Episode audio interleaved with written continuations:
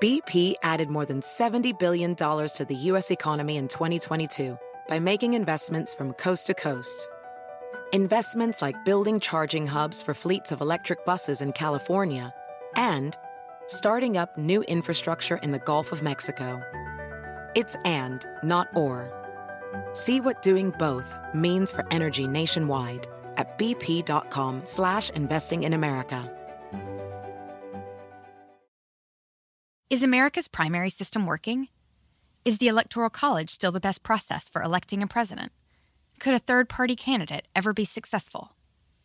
In a new season of You Might Be Right, former Tennessee governors Bill Haslam and Phil Bredesen gather the country's top experts to explore these issues and more as we approach the 2024 presidential election. Listen to You Might Be Right, a new podcast from the Baker School at the University of Tennessee, available now wherever you get your podcasts. Con nosotros el show de Fernando Espuelas, conducido por nuestro experto en política, Fernando Espuelas, aquí en KTNQ 1020 AM.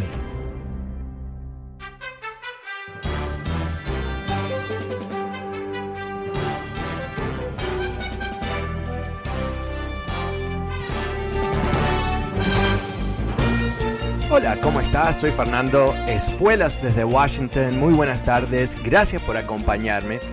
Hoy quiero empezar con una pregunta básicamente y quiero darte un poco de contexto antes de hacerte la pregunta, eh, pero si quieres apuntarte a responderla, el número es 844-410-20, voy a ir a las líneas uh, en muy pocos uh, segundos. Pero eh, antes de eso, obviamente se acaba el año, ¿no? Y para mí en particular eh, estas fechas uh, son una oportunidad de contemplar el futuro. Salir un poco del ritmo día a día, ¿no? Y, bueno, eh, reconocer que por razones uh, un, poco simbólicas, ¿no? Vemos el nuevo año como un nuevo comienzo, como la posibilidad inclusive de evolucionar a nuestras vidas, cambiar de rumbo quizás, um, o no, o, ver que eh, realmente eh, las cosas están en buen camino y adelante. Para mí eh, siempre es una oportunidad uh, de pensar cómo puedo eh, pensar sobre mi propia vida, cómo puedo eh, con concebir de mi vida y qué es lo que me gustaría hacer. Porque a veces lo que yo descubro es que estoy uh, enfocado a llegar a ciertas metas personales, me obsesiono con esas metas y termino a veces perdiendo la noción si, si llegar a esa meta realmente todavía me sirve, si es algo que yo quiero. Uh, me lo he fijado como un objetivo y como una especie de, de perro buscando la presa. A veces eh, pierdo la noción de las cosas y estoy simplemente buscando la presa. Estoy buscando ese objetivo más allá de otras consideraciones. Y encuentro que esta última semana del año, por lo menos para mí, me da la posibilidad de, uh, bueno, de, contemplar, de, de meditar uh, sobre el futuro. Y ahí es donde viene mi pregunta, eh, ¿qué, ¿qué, cambio quieres hacer en tu vida el año que viene? ¿Qué, qué estás pensando?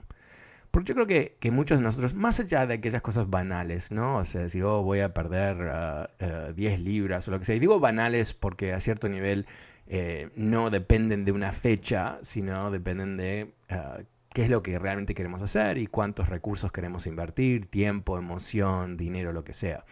Pero estoy hablando de cosas un quizás un poco más profundas que eso. Um, ¿Cómo eh, quizás, eh, no sé, cambiar de carrera, quizás cambiar trabajo, uh, mudarte, tener un hijo, casarte, no sé, cosas que realmente son trans transformativas en la vida de cada uno? Para mí, eh, te quiero contar algo que yo pienso que voy a cambiar. Uh, y es muy puntual a, a, este programa, pero el año que viene, como tú sabes, es un año electoral. Y después de las elecciones uh, del año pasado, eh, sentí un poco que uh, quería tranquilizar el tema de entrevistas eh, en el programa. De, realmente, a, a veces las entrevistas con políticos son un poquito, yo diría, no sé, aburridas en el sentido de que hablan su uh, discursito, casi siempre vas a saber qué van a decir, y aunque es interesante para, para tener esas conversaciones a cierto nivel, no son necesariamente transformadoras. en años no electorales, porque están tratando de vender cosas que realmente no son tan interesantes, ¿no? Cambitos por aquí, eh, atacan a sus enemigos, cosas que, ok, whatever, pero no muy interesantes intelectualmente o de peso político necesariamente. No sé, eso es por lo menos como pensé este año. El año que viene ah, quiero eh, definitivamente eh, reenfocar el programa en lo que son las elecciones y, traer ah, sobre la mesa conversaciones sobre el futuro de este país y, cuáles son realmente las, las elecciones que tenemos que, hacer, ¿no? En el sentido de que a, qué camino eh, nos apostamos, para qué lado vamos, cómo podemos, eh, a través de nuestras propias acciones, eh, lograr un cambio positivo para este país, en particular en lo que es esta tremenda amenaza a la República, ¿no? una amenaza al sistema de Estados Unidos, en donde no, no cabe duda que la República está en serios problemas, que el papel del Partido Demócrata en este país no es simplemente ganar elecciones por sí mismo para, mm, no sé, para crear un crédito impositivo para niños más grandes, ¿no? Eh, sino para salvar el país. Y cómo eh, en ese contexto tan sobrio cuál es el papel del ciudadano, ¿no? ¿Qué es lo que debemos hacer? Y yo creo que, entre todos tenemos un papel completamente diferente de lo que ha sido este país hasta entonces. O sea, las elecciones del año pasado fueron obviamente muy importantes y, trascendentes a cierto nivel porque nos sacamos de encima a Trump uh, en un, lo que se sabe, ¿no? Las cosas que él tenía planificadas hacer, uh, lo que hizo, uh, tratar de robar elecciones y todo eso, nos iba a llevar a la ruina. pero él, por supuesto, no ha sido derrotado de todo, sigue en pie. Y yo creo que eh, los ciudadanos tenemos eh, responsabilidades que van más allá del voto y más allá de, de, la simple participación en el sistema político, hasta como se vio hasta tiempos clásicos, o sea, antes del 2016. En fin, pero mi pregunta para ti es, ¿cómo vas a cambiar tu vida el año que viene? ¿Qué es lo que estás pensando que puedes hacer? ¿Cómo lo crees que lo vas a lograr? Sería, eh, creo, muy motivante para mí sin duda, pero para muchas personas escuchar a tus ideas y, quizás puedes inspirar a, a, otras personas a que cambien o por lo menos que piensen sobre su vida en forma fresca. Bueno, eh, cuéntame, llámame. El número es 844-410-1020. 844-410-1020. Uh, quizás vas a cambiar de carrera, quizás eh, vas a tener uh, un bebé, quizás, eh, no sé, quizás vas a bueno, atravesar una, una, parte dificultosa de tu vida también. Compártela con nosotros uh, esta tarde. Bueno, empezamos la tarde ahora con la, la llamada, mejor dicho, con Otilia. Hola Otilia, ¿cómo estás? Buenas tardes. Hola Fernando, muy bien. Tengo dos cosas. Ok, buenísimo. La primera es que yo quiero darle las gracias por toda la información que nos da, es muy valiosa para nosotros. Gracias. Sinceramente, no mucha gente da información que realmente uno entienda. Y usted es lo bonito ah. que tiene y que usted se explica también que uno entiende perfectamente. Ah, muchas gracias. Y muchas gracias y le deseo que el año que viene sea lo mejor y que a lo mejor ojalá y lo tengamos dos horas ahí en el programa. ¿Podría ser? Em, no, no, creo, pero quién sabe, no sé. La otra cosa es que usted y yo tenemos una amiga en común. Sí.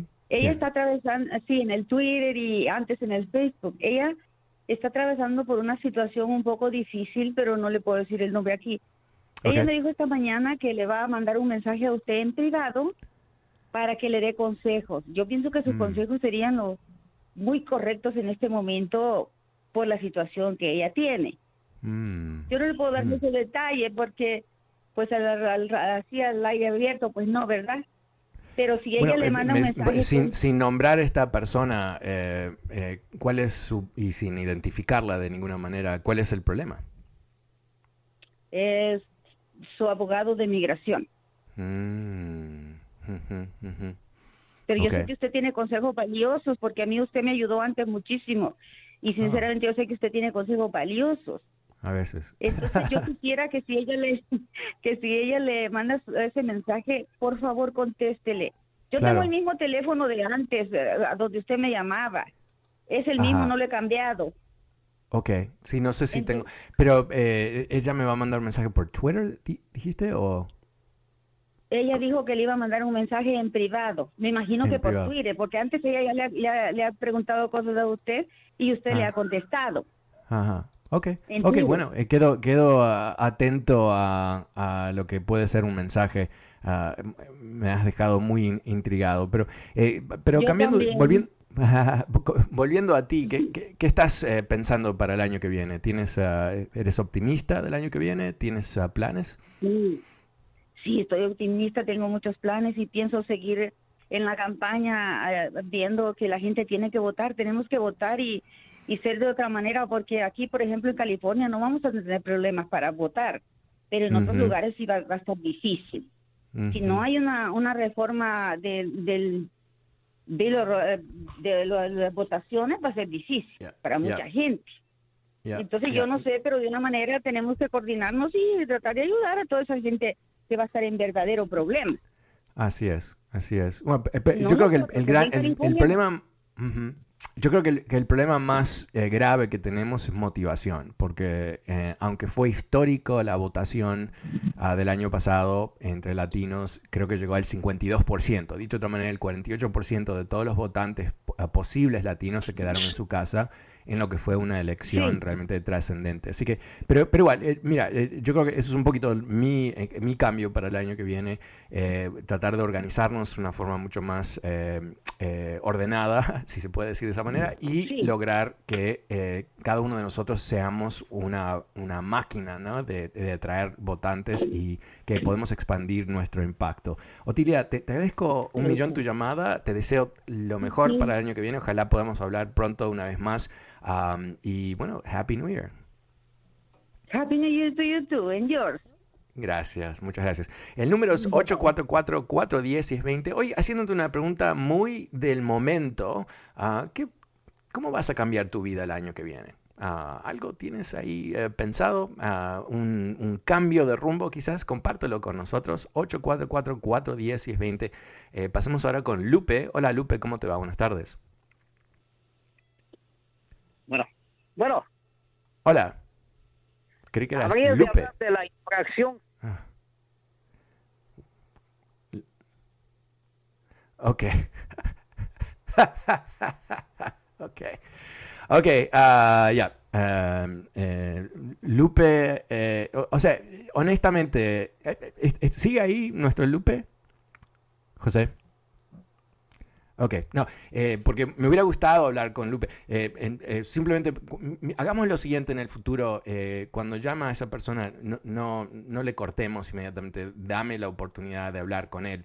Ah, porque yo creo que, hay ciertas cosas que deberíamos explorar ah, frente a lo que es su razón para llamarnos y cambiar su voz y cambiar su nombre. Ah, porque yo creo que, que, eh, necesita un, poco de, ayuda, yo creo, ¿no? Eh, y además, eh, ¿no? Es, es, un día donde estamos teniendo diferentes tipos de conversaciones, así que te invito a que me llames, el número es 844-410-1020, 844-410-1020 si quieres participar de esta conversación. Pero como te venía diciendo, yo creo que, que esta es una época fabulosa para poder hacer cambios Ah, no porque es diferente objetivamente de otros momentos, pero porque a veces necesitamos un estímulo psicológico para lograr eh, hacer cambios, ¿no? Y, cuando nos ponemos metas, ¿no? Por ejemplo, eh, cuando haces un plan un domingo para cambiar las cosas el lunes y vas a eh, tomar un nuevo rumbo, ¿por qué el lunes y no ese domingo? Pero eso es lo que hacemos y yo creo que necesitamos a veces eh, esa motivación para lograr ah, que tengamos, ah, bueno, ese empujón que a veces necesitamos. yo pienso también que cuando cuando tenemos una, un una pequeña pausa, y ojalá podamos ah, todos tener una pequeña pausa, em, eh, nos da la posibilidad de, bajar eh, las revoluciones en la mente, parar de pensar, ah, tengo que pagar esto y pagar lo otro, y tengo que, ir ahí allá y todo eso, y decir, ok, ¿cómo veo esto en una forma ah, un poco más clara y calma? ¿no? ¿Cómo, ¿Cómo logro eso? yo creo que esas cosas son fundamentales. Pasemos ahora con Felix. Hola Felix, buenas tardes, ¿cómo te va? Buenas tardes, Fernando. Hola. Bueno, aquí entonces, según usted habla del tema, los planes que yo tengo para el próximo, para el 2022, son retornar al país de donde yo vine, de Bolivia. Yo soy de ah, Bolivia. Ajá. ¿Te vas a mudar o, vas de vacaciones? No, voy a retornar porque ya estoy a como 60 años, ya pronto de jubilación, entonces, ah, bueno, ya pienso retirarme ahí, vivir tranquilo, vivir con mi jubilación y estar a, en un clima menos ah, frío, porque yo vivo en Nueva York, el frío aquí ya me está haciendo escapar. Ah, sí, sí, sí. ¿Y qué, qué parte de Bolivia? Ah, en Cochabamba. Cochabamba. Y, y, ¿tú has estado, en, has podido visitar a través de los años? Ah, claro, sí, sí, seguro. Yo fui, estaba, el mes pasado estaba por ahí. Ah, ok. estaba por ahí pasado. ¿Y, sí, sí, ya soy ciudadano también yo de acá, de este país. Ajá como que ya cumplí mis metas, ¿verdad? Ya tengo tres hijos también que son mayores, de 38, 36, 34 años, viven acá, trabajan, estudian, casados. Entonces ya estoy pensando tomar un rumbo diferente en mi vida, un poco más de un poco más de tranquilidad, y pero siempre, se sabe, aquí como ciudadano estar atento para votar para el país, para que siempre vaya adelante nuestro... Y Felix, eh, eh, lo que tú describes es el sueño de muchos emigrantes, ¿no? De, eh, poder de algún momento retornar a sus tierras. ¿Te parece que, después de, de, 60 años te, va a costar un poco hacer ese cambio? ¿Te, parece que va a ser algo, ah, bueno, llamativo, ¿no? De que vas a estar en un ambiente totalmente diferente? Claro, yo viví, yo vine aquí cuando tenía 28 años. Wow. Entonces ya son 32 años que vivo en este país, entonces me parece que son los periodos que yo cumplo, 28 años en Bolivia, 30 años en Estados Unidos. No, pero mi, pregunta es más, más al nivel de, no sé si lo has pensado, quizás, eh, porque yo, eh, he hablado con eh, inmigrantes que vuelven a sus países y, bueno, no se acostumbran porque la vida es tan diferente, porque las cosas a veces son 10 uh, mil veces menos eficientes o, la burocracia es más boba, algo que no sé, pero, pero en fin, e, ese tipo de cosas. Pero usted sabe también, aquí viviendo acá, yo voy a recibir una jubilación por lo menos de unos 1.200, 1.300 mensualmente. Con eso tampoco es dificultoso vivir acá. Claro, claro. yo, mira, yo entiendo, entiendo, no, te estoy cuestionando, más que nada, eh, te, Félix, la razón que te hacía esas preguntas es porque a veces eh, surgen emociones interesantes cuando alguien hace un tipo de cambio, pero eh, me parece que tú lo has pensado bastante y, como que si hay emociones interesantes no la vas a compartir al aire, es la sensación que tengo. Ah, claro, sí, es realidad un cambio de, de ambiente, de clima bueno, aparte de eso también que estamos aquí en planes de divorcio con mi esposa. Uh, ok, ahora sí. 40 años, divorcio ahí, ella quiere estar Entonces tienes que mudarte a Sudamérica para escaparte. Ah, bueno, pero... A ver, bueno, esos son los planes, Fernando. Sí, ahí vamos a estar, a ver. ¿Ella sabe que te estás mudando a Bolivia? Claro, claro, sí, seguro también. Sabe que... ella ¿Y ella es boliviana también? Sí, sí, exactamente. ¿Y ella se queda o, va, vuelve? No, ella se queda aquí en Nueva York. Quiere, seguir ella. Wow. es un divorcio y una movida eh, continental. Claro, sí, así es. Son, wow. Entonces, es, que te comiste el titular. Eh, entonces, el año que viene te estás divorciando.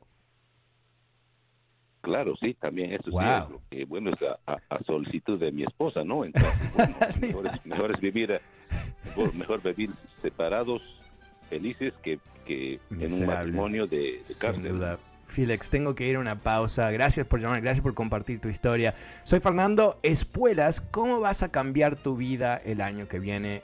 Llámame y cuéntame hoy 844-410-1020. Soy Fernando Espuelas.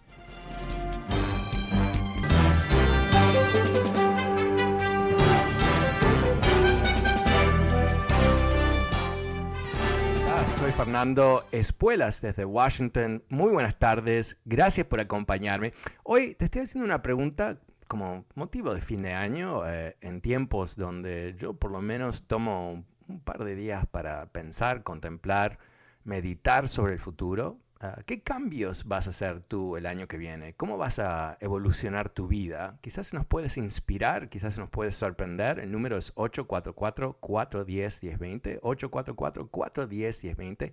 Pasemos ahora con Miguel. Hola Miguel, buenas tardes, ¿cómo te va? ¿Qué estás pensando tú ¿qué tal? ¿Qué tal, Miguel? Digo, perdón, hola, ¿qué tal, Fernando? ¿Cómo estás? Bien, gracias. ¿Y tú? la, la, anyway, so, mira, este, vamos a ver si puedo, si puedo, este, si podemos hacer una, una conversación sin, sin, este, sin problema. Okay. Eh, va, voy a tocar varios puntos a ver si, este, si podemos conversar, ¿no? Va, es, va a ser una plática, a ver en qué salimos. Eh, ¿quién, quién, este, una pregunta para ti primero es, ¿quién dio la última, eh, híjole, se me fue el nombre, la última eh, eh inmigración que dio papeles a los a los indocumentados. ¿Quién fue el qué presidente fue? Eh, bueno, ha, habido diferentes retoques. pero el eh, último, en el ochenta y, en el ochenta y tantos. O sea, cuando eh, tú quieres decir a Ronald Reagan. Sí, Ronald Reagan y el Partido Republicano. ¿quién, ¿Quién tenía la mayoría de la Cámara de Representantes en esos tiempos? Te voy a ser honesto, no lo sé. Los demócratas. ¿Y, qué pasa cuando hay un partido que decide bloquear eh, lo que quiere hacer el presidente si controla una de las cámaras? Ahorita que mencionas esto, qué bueno que lo mencionas porque en, la, en la época de Obama estaba, ¿quién tenía todo? Eh, Todas espera un segundito, ¿por qué no, no hacemos, eh, si, me permites, hagamos lo siguiente, seamos prolijos, espera un segundito, porque tú trajiste la historia, entonces seamos prolijos con la historia, ¿verdad? Entonces, los demócratas, eh, en los tiempos de, Reagan, eh, aprobaron una reforma migratoria, aunque ellos controlaban la Cámara de Representantes. Pero fue Reagan quien lo propuso. Fue Reagan quien lo propuso. Mira, eh, no, importa. Y te voy a explicar por qué no importa eso. Es, importante. ¿Tú quieres, no, espera un segundito, espera un segundito, espera un, segundo, espera un segundito. Solamente un poquito, porque yo, creo que, tú quieres hacer un punto, los republicanos son buenos, los demócratas son malos. Eh, todos entendemos eso.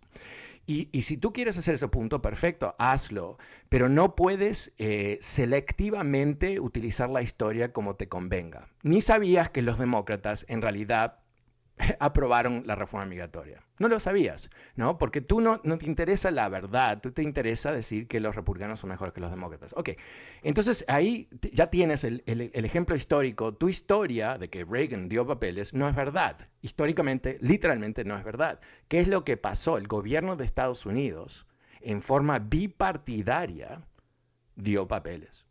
Y eso es por qué, porque en esos tiempos, en los años 80, ni el Partido Republicano ni el Demócrata estaban locos. O sea, no pensaban que odiar a los inmigrantes indocumentados era la manera de gobernar. De hecho, Reagan había dicho que él quería dar eh, legalizar inmigrantes en la campaña. ¿Ok? Y eh, Carter también. O sea, no era un tema. Ok, ahora pasemos, porque te gusta la historia, pasemos al 2007 cuando el presidente de Estados Unidos es George W. Bush, los demócratas controlan la Cámara de Representantes y el Senado está controlado por republicanos. ¿Qué pasa en el 2007 cuando George W. Bush eh, quiere impulsar una nueva reforma migratoria? ¿Tú sabes, Miguel? Porque nada más eres tú, entonces así no se puede. No, no, pero porque, mira, porque Miguel, no vamos a ser desprolijos, porque tú estás haciendo un punto político y mi trabajo en esta conversación es asegurarnos que, sea legítimo. eres liberal. ¿Qué, pasó en el 2007, Miguel? completamente la izquierda. ¿La verdad no te importa, Miguel? ¿No te importa la verdad, Miguel? ¿No te importa la verdad? La verdad, pero la verdad. Ok, entonces, ¿qué pasó en el 2007 cuando había un presidente que quería una reforma migratoria? ¿Qué pasó? ¿Qué pasó con Obama? Tenía Pelosi. Ok, mira, eh, eh, vamos una vez más, lo vamos a hacer una vez más. Eh, Miguel, yo no, yo no voy a hacer, perdón, disculpa Miguel, pero yo, yo no voy a participar de una conversación estúpida, ¿no? En donde ignoramos la historia porque no te conviene tu relato. Yo no te estoy ofendiendo, pero el oh, okay. No, no, no, no, no, una conversación, no, dijo que, no dije que eres tú el estúpido, digo que es una conversación estúpida, porque si tú dices, ¿quién dio papeles? Fue Reagan, y nos olvidamos que fueron los demás demócratas trabajando con Reagan en forma bipartidaria. ¿Qué es exactamente lo que se quería hacer en el 2007? En el 2007, Ted Kennedy Ted Kennedy, muy liberal, muy demócrata, se alió con quién? Tú no sabes historia, pero yo te la voy a contar. ¿Se alió con quién? Con George W. Bush, republicano. ¿Cómo puede ser? ¿Cómo puede ser que los demócratas en la Cámara de Representantes que controlaban aprobaron una reforma migratoria y el Senado en donde los demócratas, aparentemente, si uno es un republicano, odia a los demócratas y viceversa, ¿verdad? No, ahí Ted Kennedy organizó a los demócratas para apoyar al presidente republicano, porque ¿qué, qué es lo que querían los demócratas? Una reforma migratoria. ¿Quién liquida la reforma migratoria del 2007? Los republicanos en el Senado en el Senado. Son los que hacen. Ok, ahora, eh, ahora estamos eh, casi al punto donde tú nos quieres informar sobre Obama. Cuéntanos sobre Obama. ¿Qué es lo que hizo Obama? A ver, Miguel. ¿Qué es lo que querían los demócratas? Miguel. Ay, me está escuchando por Aquí estoy, aquí estoy. Ok, si puedes bajar la radio porque está saliendo al aire y suena como que estamos... Sí, sí, sí. A ver, ¿qué, es lo que hizo Obama? Cuéntanos. Yo sé que te pones, este, no, sé, el tema es, tú, tú dices cosas que, que, no son lógicas y yo te voy a parar, porque si no, ¿qué estamos haciendo? Entonces, ¿qué, ¿cuál es tu, tu reclamo a Obama? ¿Qué pasó en el tiempo de Obama? Ya, cuéntame. ¿Qué pasó? Tenían, cuéntame. tenían la cámara, tenían las dos cámaras, dime qué pasó. ¿Hicieron alguna, ayudaron a, a, nuestra gente? dime si nos eh, ayudaron. A ver, a ver, vamos a, vamos a ver qué pasó, ¿ok? Eh, Obama eh, en el 2010 eh, impulsa una reforma migratoria. Los, los demócratas controlan el Senado. El Senado aprueba una reforma migratoria de Obama. O sea, el presidente de Estados Unidos presentó una reforma migratoria. recordemos la historia que recién conté sobre Reagan. Reagan tenía el Senado y la Casa Blanca. Los demócratas tranquilamente... es cosa de liderazgo, Fernando, es liderazgo, se llama liderazgo. No, no se llama liderazgo, se llama que eh, eh, esto es, me desesperas porque es como que yo te estoy contando un misterio de la China antigua y tú me dices, wow, no puede haber sido. Sí, puede haber sido, no, no puede ser. Pero esto ocurrió años atrás, no, mil años atrás, ocurrió años atrás en nuestras vidas. ¿Qué es lo que pasó? Es que John Boehner, el republicano Speaker of the House, no presentó una reforma migratoria después de que Obama y el Senado lo habían aprobado. ¿Por qué? Porque tenía miedo de perder el poder. ¿Por qué? Porque había suficientes republicanos que iban a acompañar a todos los demócratas a, aprobar la reforma migratoria de, ah, de Obama. ¿Y qué es lo que dijo John Boehner en su biografía? encima de todo, que salió hace dos años atrás, que él tenía miedo de perder el liderazgo de los republicanos, que lo hubieran echado. Y él decidió no presentar una reforma migratoria porque él temía perder el speakership. Eso es lo que él mismo dijo. ¿Ok? Entonces, eso es lo que pasó bajo Obama. Y entonces pasemos a la próxima presidencia, que me imagino que vas a querer esquivar, mi queridísimo Miguel, uh, que es que, no, oh, perdón, pero no pasemos todavía. Obama, ok, ¿qué más hizo Obama? No hizo nada por nuestra gente. El Dream Act. ¿Quién mató el Dream Act? Los republicanos, una vez más, en la Cámara de Representantes con John Boehner, ¿ok? ¿Y quién impulsó el DREAM Act a través de una orden ah, ejecutiva? Fue Obama, ¿no? Así que no, hizo nada, para nada para nuestra gente. Pero, pero entonces pasemos a la próxima presidencia. Nuestro queridísimo expresidente Donald Trump. Él hizo tanto para nuestra gente. Ay, Dios mío.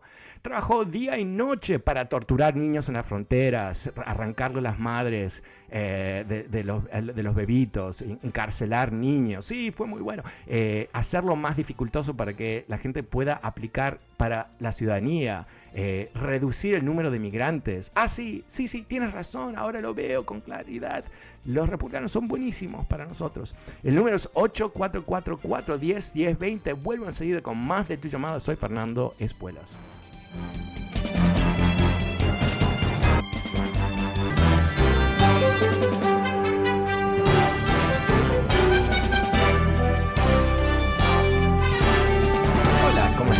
Fernando Espuelas desde Washington. Muy buenas tardes. Gracias por acompañarme. El número es 844-410-1020. perdón, me atoré. 844-410-1020. También recordándote que este programa está disponible a través de podcast. Puedes suscribirte gratuitamente en Apple Podcasts, Spotify o fernandoespuelas.com. Ahora vuelvo a las líneas con Marta. Hola Marta, ¿cómo te va? ¿Qué estás pensando tú? Buenas tardes, mira, solamente quería comentar acerca de este señor que acaba de hablar. y es el típico latino republicano donde aprendieron dos o tres cositas de, de lo que dice el primer tontito y ellos lo vienen a repetir sin tener absolutamente nada de bases de información ni nada, ¿verdad? Y yo creo que eso es nuestra gente eh, que está votando por esta gente que, que pues tiene muy poquita información y, y, no quieren tampoco aprender, ¿verdad? Porque se, se cierran su chiquitamente con esos comentarios lamentablemente creo que tienes razón, ¿verdad? Porque eh, ese señor ah, intentó crear un caso histórico para los republicanos, a lo mejor para los latinos, pero no saben lo más mínimo de la historia, ¿no? O sea, es, vivir dentro de un, adentro de una especie de burbuja. Sí, exacto. Sí, sí. Desafortunadamente es el caso.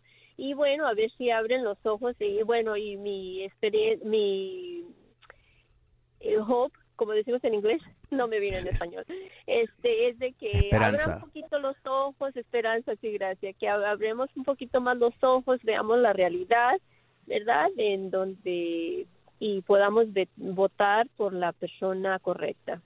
Así es. Que tengamos más la información y esperemos que esta gente siga escuchando tu programa para que aprendan un poco más y no nomás hablen porque, como decimos nosotros, porque tenemos boca.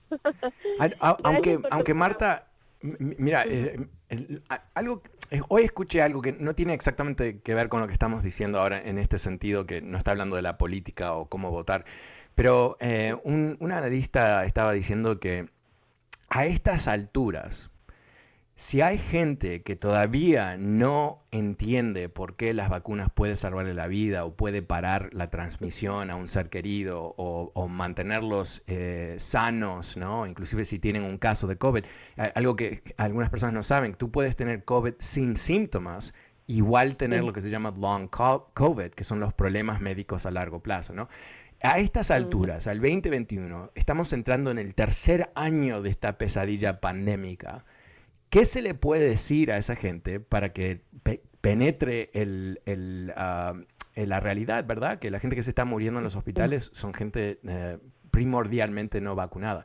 Y eso a mí me hace sentir, ¿no? Que veamos lo que pasó el año pasado, Marta, donde después de todo ese espectáculo llamado Donald Trump, 70 millones de, votantes salieron a votar por él. O sea, sabiendo todo lo que se sabía, ¿verdad?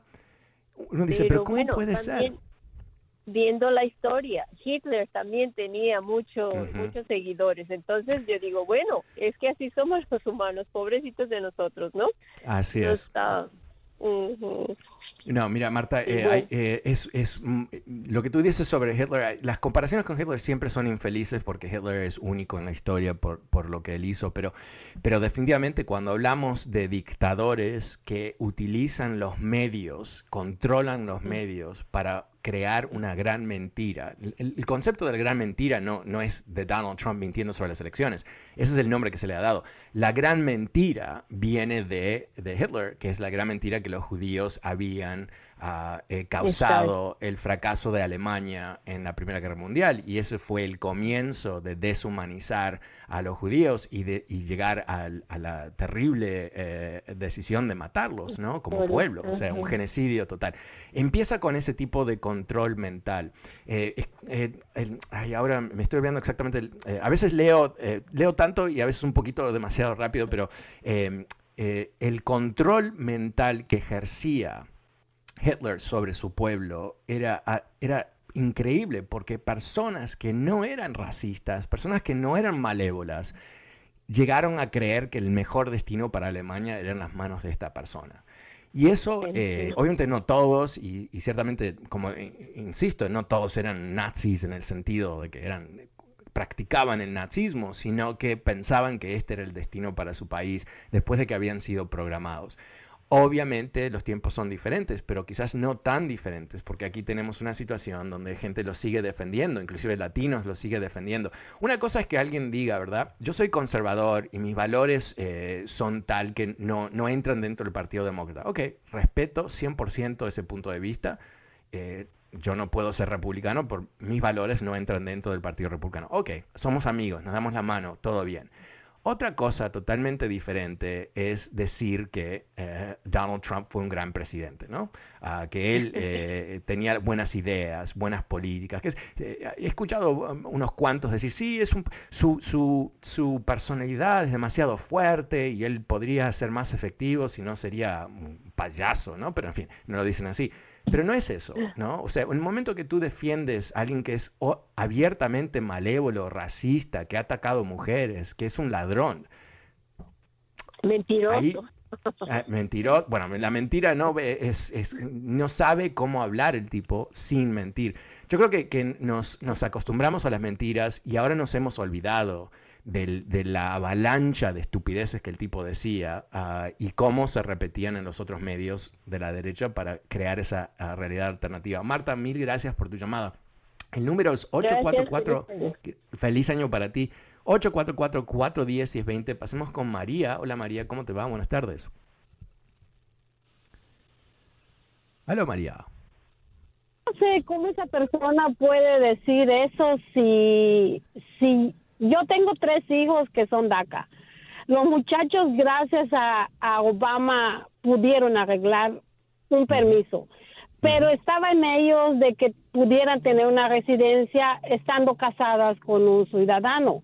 mis, mis hijos, tres hijos nacidos acá y tres hijos nacidos en México, los tres ya han podido arreglar su residencia gracias a Biden ahora porque regresó el advance Y con, y con ese tron, cuatro años vivimos en zozobra, que lo iba a quitar, que no podían ellos hacer nada, nada para agarrar residencia. y ahora yo no sé cómo la gente puede decir tantas mentiras, tantas cosas. Y otra cosa, este, Fernando, quería preguntarte, hoy en la mañana oí en las noticias que, que los gobernadores republicanos de los estados están aprobando que se les extienda a los este, a la gente que está pidiendo este desempleo, por no vacunarse. Y a los que a los que estamos enfermos como yo que yo soy ciudadana y mi esposo es el que está trabajando porque yo tengo este diabetes y tengo miedo de contagiarme ya me puse las tres vacunas pero yo tengo miedo y yo he dejado de recibir la ayuda desde que se paró aquí en este estado de California. Yo no sé por qué la gente hablaba sobre que somos huevones, bueno, flojos, perdón, somos flojos la gente que recibía el desempleo. Ellos no se dan cuenta que hay mucha gente enferma. Porque mienten, María, porque no son, eh, no son honestos. Cuando digo que mienten, suena como que, bueno, todos mentimos un poquito. Digo mienten al nivel más fundamental, ¿verdad? Eh, le quitaron el seguro de desempleo a personas hace seis meses atrás en, en esos estados porque decían que la gente es vaga y no quería trabajar. Le quitaron el desempleo. ¿Qué pasó? No subió el empleo. la gente no fue a trabajar porque hay algo que es mucho más profundo que está ocurriendo en este país, que no tiene nada que ver con ser vagos, pero ellos tienen esa mentalidad de vagos, ¿no? Y ahora, ¿qué es lo que, lo que tú, a qué te refieres, María? Lo, leí, me pareció tan patético, ni lo iba a comentar, pero ¿por qué no? Eh, lo que realmente eh, te demuestra qué siniestros son estos personajes, en los estados republicanos recibir el seguro de desempleo es bastante complicado, lo hacen complicado porque ellos están convencidos que todos son vagos. Entonces, ¿qué, es una de las cosas que tienes que cumplir? Por ejemplo, si te despiden de un trabajo, no calificas para recibir el seguro de desempleo. Que no me, no, me parece si es correcto o no, pero eso es lo que, lo que existe en los estados. Pero estos gobernadores han cambiado las reglas porque si te despiden por no vacunarte, te van a dar el seguro de desempleo. Dicho de otra manera, están creando un incentivo, literalmente, para que la gente no se vacune en esos estados. ¿Y, cómo les va? ¿No?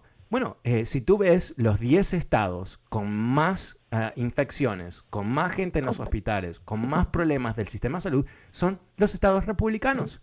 ¿Por qué? Porque no hay ningún misterio. Las vacunas funcionan. ¿Y cómo funcionan? Funcionan en el sentido más importante, mantienen la gente viva. viva. Y si tienes las tres dosis, fuera del hospital. Entonces, estos gobernadores, como tú dices, María, están haciendo literalmente algo que va no solamente a perjudicar su propia gente, pero va a, extender la pandemia porque sabemos definitivamente que el virus va a cambiar, va a mutarse, va a evolucionar, va a tener su proceso biológico. ¿Dónde? ¿En el cuerpo de la gente vacunada? No, porque la gente vacunada, eh, si se infectan, no, eh, no transmiten o sea, rapidísimo baja el nivel de infección en tu cuerpo porque tu cuerpo está listo para lucharlo. Esto no es magia, esto lo entendemos más de 200 años porque se están dando vacunas más de 200 años, ¿no? Entonces, eso es lo que está pasando. Lo que yo creo que, implica esto es, es, muy triste, ¿no? Eh, lo he comentado en otros momentos. Va a haber tres tipos de personas en este país. Van a estar los vacunados, van a estar los recuperados que no se han vacunado, porque eso existe, y van a estar los muertos. ¿no? Eh, los únicos que tienen cierta garantía son los vacunados.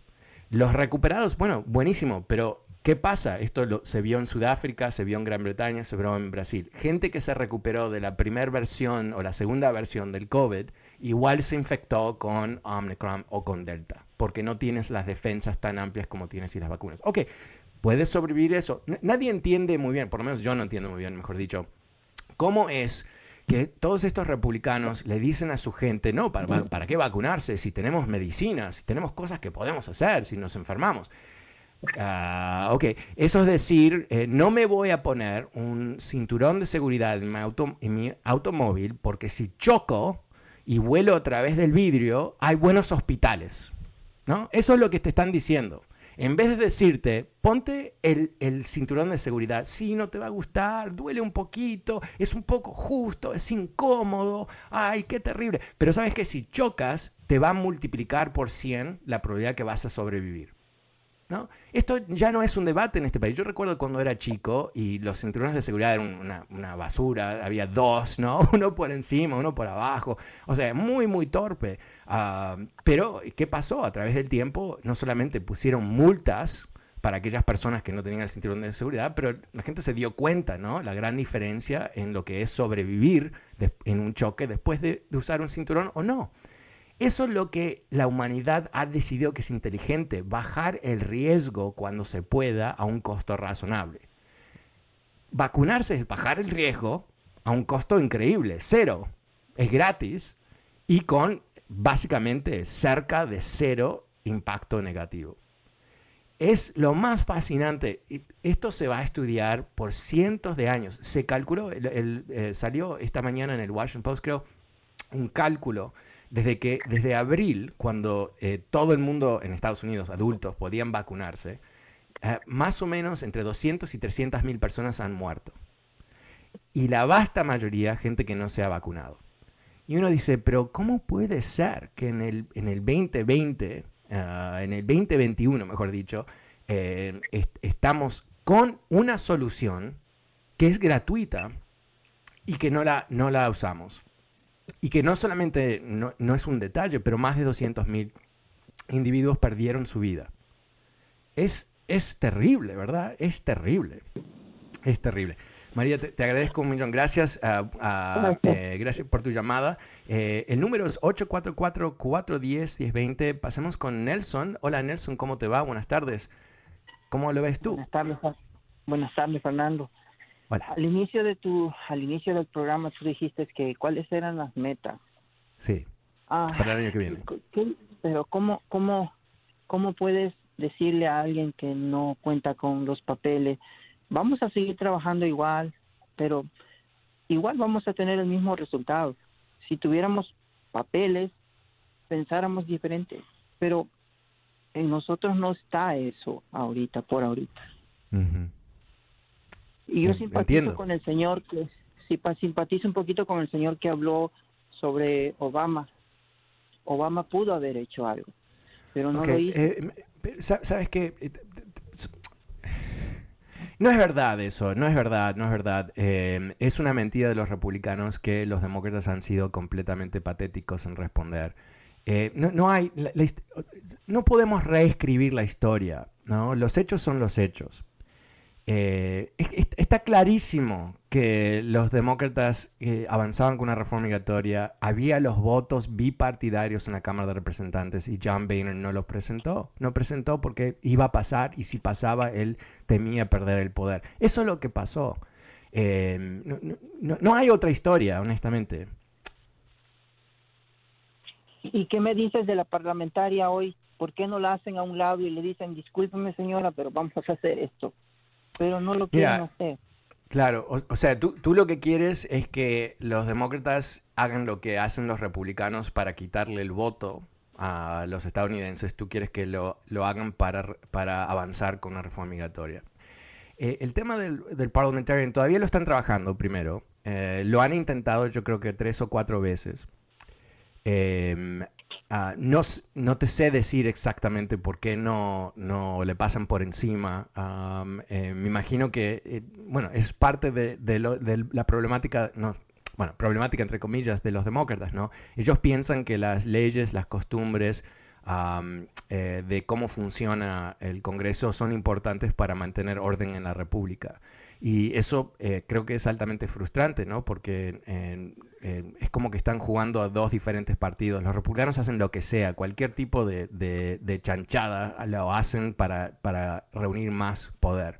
Y los demócratas se rehusan a hacerlo. Ah, así que, mira, yo, eh, ese es un elemento donde tengo más coincidencia contigo, porque yo creo que ha llegado el momento donde tenemos que avanzar en una forma mucho más agresiva. Pero me he quedado sin tiempo, lamentablemente. Muchas gracias. Nelson, gracias a todos que participaron. Vuelvo mañana, como siempre. Soy Fernando Espuelas. Muy buenas tardes. Chao. BP added more than $70 billion to the U.S. economy in 2022 by making investments from coast to coast. Investments like building charging hubs for fleets of electric buses in California and starting up new infrastructure in the Gulf of Mexico. It's and, not or. See what doing both means for energy nationwide at bp.com slash investing in America. Can you remember a time when you thought someone you disagreed with might actually be right? In the new podcast, You Might Be Right, former Tennessee governors Bill Haslam and Phil Bredesen pose that question to guests like Paul Ryan, Al Gore, and Judy Woodruff. Come for the stories Stay for the substance and expert insights into some of the most challenging issues facing the country, including affordable housing, crime, and education. Listen to You Might Be Right, a new podcast from the Baker School at the University of Tennessee, available wherever you get your podcasts.